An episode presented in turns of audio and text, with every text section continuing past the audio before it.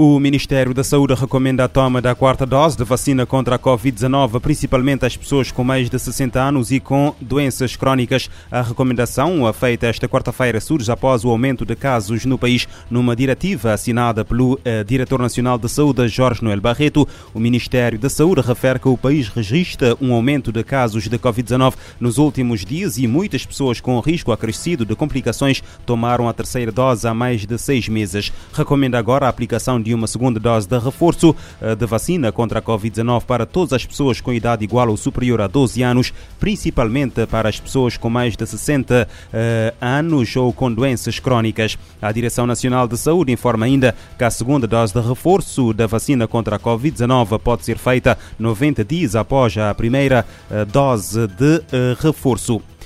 O Tribunal da Comarca de São Vicente decretou prisão preventiva a um indivíduo detido na posse de droga, cabos e uh, contadoras da Eletra. De acordo com uma nota divulgada quarta-feira pela Polícia Nacional, o indivíduo foi detido no passado dia 17 de junho em Bela Vista, São Vicente, na posse de estupefacientes, cabos em cobre da rede pública de energia elétrica e 15 contadores de água da rede pública de água. De acordo com a nota da APN partilhada na rede social Facebook, o suspeito foi abordado em em uh, cumprimento de um mandado de busca e apreensão a uma residência e uma uh, sucataria no bairro de uh, Bela Vista.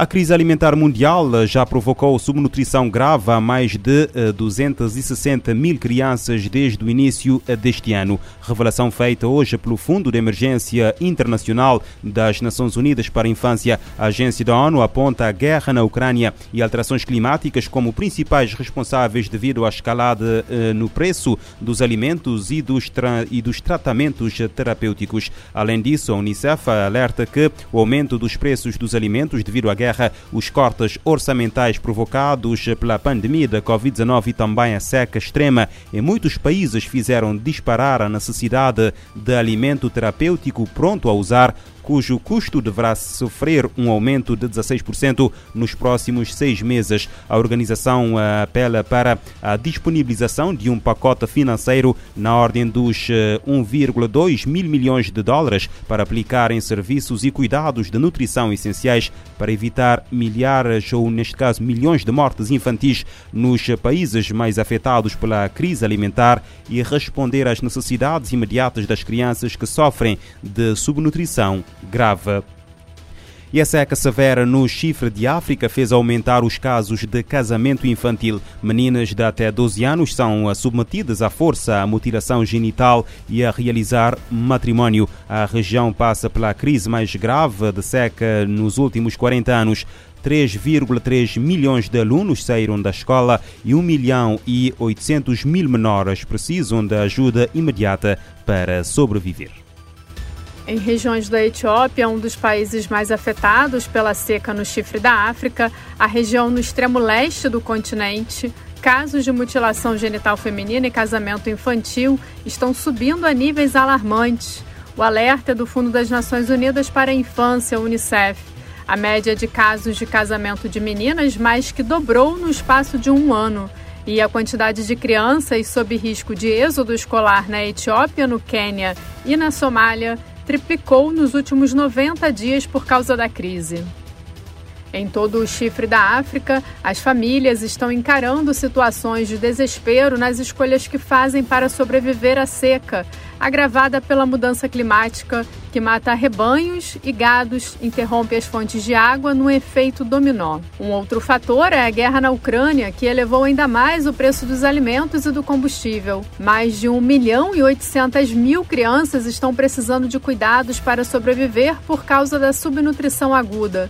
Somente na Somália, pelo menos 213 mil pessoas estão sob risco. Com o desespero, muitos pais e tutores estão entregando as meninas da família em casamento para segurar o dote e sustentar o resto da família. Da ONU News em Nova York, Ana Paula Loureiro. Seca severa no chifre de África eleva os casos de casamento infantil.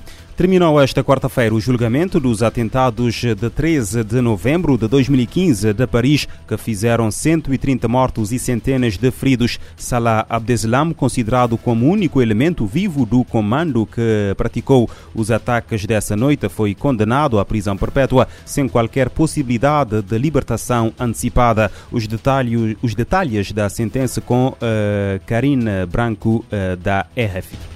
Foi perante uma sala de audiências repleta, com centenas de vítimas e familiares, assim como dezenas de advogados, que o presidente do coletivo de juízes leu a sentença. Jean-Louis Perriès avisou que não iria ler as 120 páginas do dossiê e que daria diretamente os excertos quanto às acusações e às penas para os 20 arguídos.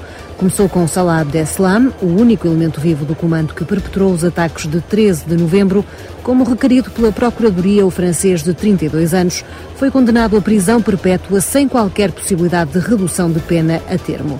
Um alívio para Patrícia Correia, que perdeu a filha Priscília no Bataclan. Salah Abdeslam nunca vai sair da prisão. Isto é uma coisa que sou muito aliviada. Assim. Isto é uma coisa muito importante. Apesar de ter sido feita justiça, para Sandrine, sobrevivente do atentado no Bataclan, fica simplesmente o sentimento de tristeza.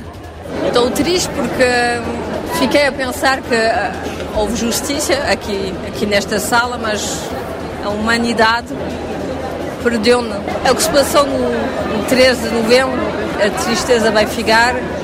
E agora, Sandrine, o julgamento acabou, vai poder, hum, entre aspas, passar a outra coisa. Sim, já previ ir embora um bocado de férias para mudar um bocado as ideias e passar a outra coisa. Passar a outra coisa, se possível. Assim termina este julgamento histórico de quase 10 meses, mais de seis anos depois dos ataques que fizeram 130 mortos e centenas de feridos na região de Paris. Antes do julgamento, durante a fase de instrução, Salah Abdeslam tinha optado pelo silêncio, mas acabou por falar nas audiências. Na primeira, a 8 de setembro, apresentou-se como combatente do Estado Islâmico e meses mais tarde admitiu ter uh, desistido de arrebentar o seu colete de explosivos num café do 18º bairro de Paris por humanidade, algo contrariado pelas conclusões do coletivo de juízes que julgou o caso e, uh, que, fal e que falou em provas de um colete uh, defeituoso. Quase 700 vítimas eh, libertadas e 300 detidos é o resultado de uma operação global contra tráfico de pessoas realizada este mês em 44 países e coordenada pela Interpol. O anúncio foi feito ontem pela Polícia Internacional. De acordo com a Interpol, a operação ECA 2 aconteceu entre os dias 12 e 17 e terminou com a prisão de 88 alegados traficantes de seres humanos e 83 contrabandistas de migrantes. A polícia fez ainda mais uma centena de detenções por por crimes como falsificação de documentos ou tráfico de armas e drogas e destacou a natureza uh, policriminal dos grupos de uh, crime organizado. Entre os casos mais destacados da operação está a prisão em Marrocos de um homem que recrutou mulheres da Nigéria e de Marrocos para depois uh, as enviar para a Espanha e outros países europeus onde foram forçados a prostituírem-se. Um homem suspeito de liderar um grupo internacional que levava mulheres da Guiné-Conakry e de Marrocos para para a Espanha para serem exploradas sexualmente,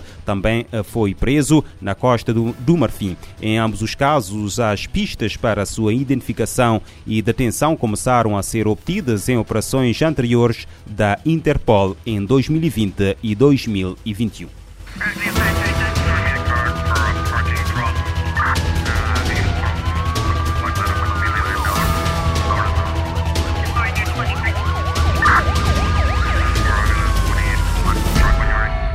Este programa está disponível em formato podcast no Spotify e em radiomorabeza.cv.